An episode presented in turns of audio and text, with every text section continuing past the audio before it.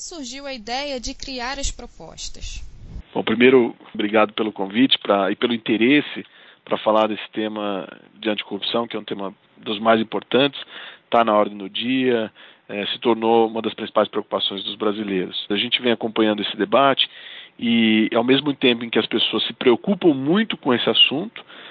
há poucas, poucas fontes de, de, debates, de reflexão na sociedade, principalmente aquelas que se propõem a, a trazer respostas, a trazer pelo menos direções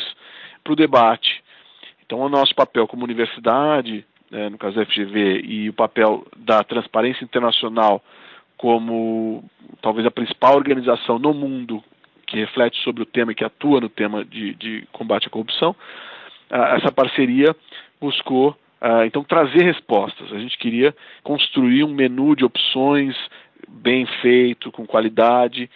com rigor técnico e que olhasse para boas experiências no, no, no resto do mundo, para boas iniciativas no Brasil, e então apresentasse para a sociedade uma pauta propositiva, uma pauta para principalmente para esse ano importante, que é o ano eleitoral, para que os, enfim, a sociedade, os movimentos, os partidos, os acadêmicos pudessem ter como referência propositiva para o debate. O senhor pode explicar um pouco como foram desenvolvidas as etapas? O que a gente fez, o que a gente procurou fazer desde o começo, é, ao invés de ser um pacote de propostas que refletisse a ideia de uma pessoa, de uma instituição, a gente é, consultou na primeira etapa inúmeras, mais de 300 instituições, organizações que já atuam, refletem sobre esse tema. Então a gente recebeu mais de 100 propostas, 100 ideias, uh, algumas delas não formatadas como um projeto de lei, mas são ideias, bandeiras, boas ideias na maior parte dos casos. Uh, e a gente, numa segunda etapa, distribuiu essas ideias para especialistas nos temas. E também convidou os outros especialistas que não tinham participado dessas, dessa primeira rodada a também apresentar propostas. Então, os, esses especialistas elaboraram, sob a forma de projeto de lei ou projeto de emenda à Constituição, proposta de emenda à Constituição, ou projeto de resolução, dependendo da, depender da ideia, construíram um instrumento normativo, uma proposta, uma minuta de anteprojeto de lei é, ou de PEC, como eu estava dizendo. E aí a gente fez uma terceira rodada, que é convidar é, outros especialistas naqueles temas para fazer o que a gente chama no meio acadêmico de revisão por pares, ou de peer review do inglês. Né? Então, o, o especialista que elaborou é, a proposta, ele fica de fora da segunda etapa e é submetido a outros dois ou três especialistas que vão fazer, então, a revisão. Então, deste processo, alguns houve uma, um aprimoramento significativo das medidas. Então, muitas delas receberam críticas, uh, algumas foram retiradas porque as críticas foram muito duras, porque não eram viáveis, outras foram aprimoradas e no final das contas chegamos a essa nova etapa que é a da consulta pública. Então, todos esses projetos, são 84 anteprojetos de lei, de PEC, etc., que estão disponíveis para consulta pública eh, no site da Transparência Internacional. Há um site específico para consulta pública e onde as pessoas podem, através da tecnologia Wikileges, fazer sugestões de novos artigos, correções de textos, aprimoramentos. Então é um espaço adequado para as pessoas que têm interesse e querem contribuir, fazerem as suas contribuições. Fica até o meio de abril disponível para consulta pública. E então é, depois desse período de consulta pública, a gente vai fazer a sistematização de tudo que foi apresentado, das críticas, das novas ideias, e fazer a redação final, a elaboração das propostas finais, para então disponibilizar, como eu estava dizendo no começo, para a sociedade, para aqueles que querem fazer uso desse bom cardápio, entre aspas, de, de ideias e de iniciativas anticorrupção. Qual a importância da participação da sociedade nessa etapa final e o que ela espera e como vem participando dos anteprojetos? A participação ela é muito importante, tão importante quanto fazer, quanto a agenda, o, o mérito dos projetos que, que, são, que são na área de, de anticorrupção, é, é o método, é o meio. Uh, as pessoas, nosso processo legislativo muitas vezes é fechado para as pessoas. Não há facilidade, embora a nossa Constituição tenha idealizado a participação das pessoas na elaboração de leis, de medidas, na, na gestão do governo, seja no projeto de lei ou, na, na, ou, no dia a dia da administração pública, infelizmente eh, não há cultura de participação, isso não é fomentado e não é facilitado pelos poderes públicos. Então, é, é, esse é também um canal de construção legislativa, é uma forma das pessoas se fazerem é, ouvidas de modo direto. Claro que os representantes eleitos eles têm esse papel e eles fazem isso, alguns de forma mais uh, adequada do que outros. Mas o fato é que abaixa o nível de participação direta das pessoas. Então, esse é um, é um, um canal, claro que ainda não é o processo legislativo, é pré-processo legislativo, é antes do processo legislativo, mas a gente espera que as pessoas contribuam, coloquem o seu ponto de vista.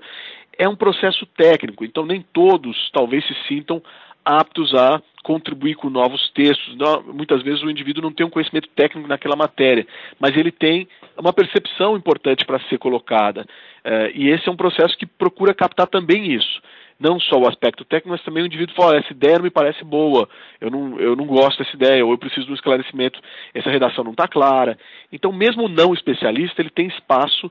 para uh, fazer isso. A gente já vem recebendo muitas participações, e é importante dizer que isso é, essa experiência de, de, construção coletiva de projetos de lei, isso tem um retrospecto, a própria Escola de Direito da, da Fundação Getúlio Vargas aqui do Rio de Janeiro teve uma participação importante, por exemplo, na, na construção do marco civil da internet, que foi também construída desta forma, com a participação de órgãos públicos, eh, e a gente, então, usando desse retrospecto, dessa experiência que a gente já teve de sucesso, de construção de uma lei através da opinião de várias pessoas, a gente vem fazendo isso agora, ou procurando fazer isso agora com o tema de corrupção. Claro que no Marco Civil era um projeto de lei, agora são 84. É muito mais ambicioso esse, esse projeto neste momento, mas a gente se inspira nessas experiências de sucesso, tanto do ponto de vista da participação é, popular, através da consulta pública, quanto no tema, que eu estava dizendo que é um tema que ganhou centralidade. Hoje, se a gente perguntar é, tradicionalmente perguntava para as pessoas qual é a preocupação maior na sua vida, geralmente era educação, saúde, os principais problemas do Brasil. Agora a gente tem aí a corrupção como um dos principais problemas, segurança pública também como um problema sério, como a gente vem acompanhando, mas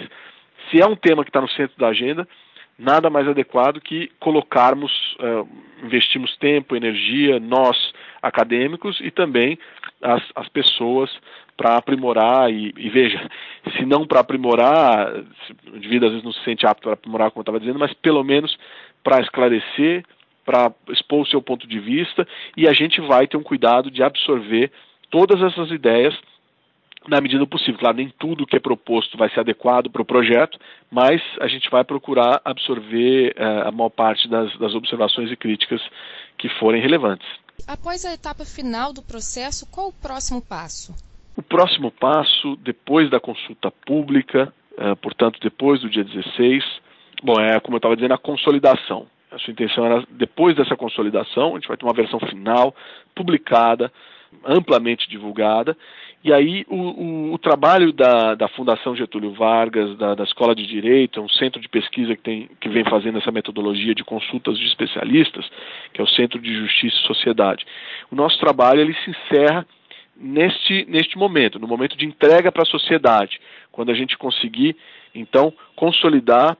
é, volto a dizer, a opinião de vários especialistas, não é a opinião da Fundação Getúlio Vargas, não é a opinião da Faculdade de Direito, mas a opinião de vários especialistas que foram então revisados e, e complementados por outros especialistas. Então é um grande é, agregado, a proposta é um agregador de boas ideias na sociedade. Colocando, então nosso, o nosso papel termina no momento em que a gente conseguir colocar isso é, junto, com qualidade, com coerência, com nível técnico alto,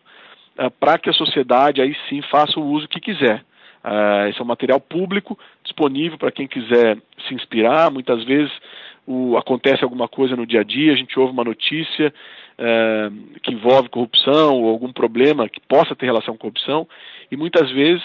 uh, o, noticiário, a reflexão das pessoas vem só no sentido de, bom, poxa, é um problema, que pena que o Brasil está vivendo essa crise também no que diz respeito à corrupção. Aí a gente quer, então, ter esse pacote ao lado, esse, esse grande cardápio, esse grande menu de ideias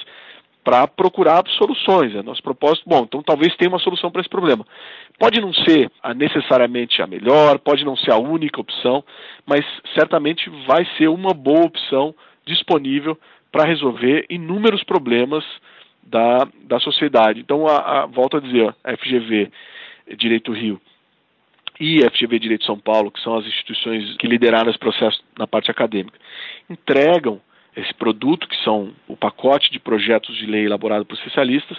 e aí sim a sociedade faz uso disso, e a Transparência Internacional, que é o nosso parceiro externo, também deve fazer, enfim, deve apresentar esse pacote para candidatos, para partidos políticos, para que eles decidam então assimilar essas ideias e apresentá-las no ano de 2019, quando eleitos. Como o senhor comentou, cidadãos e organizações brasileiras podem participar, comentando, sugerindo ideias e críticas às propostas. Como são avaliadas essas sugestões? Então, o próprio mecanismo, a própria ferramenta de consulta que chama Wikilegius, que foi elaborada pela, pelo laboratório hacker da Câmara dos Deputados. Então, a, hoje a Câmara dos Deputados tem um espaço institucional permanente que é importante dizer isso, que já faz esse, esse tipo de consulta pública se o, se o, cidadão entrar no site da Câmara, nesse, nesse espaço especificamente uh, da, que chama Wikileges, ou espaço e-democracia, ele vai ter espaços, uh, vai ter projetos de lei disponíveis para que ele dê sua opinião, faça crítica, etc., tal como a gente está fazendo. Então a gente emprestou essa tecnologia, desenvolvida por servidores públicos, pela Câmara dos Deputados,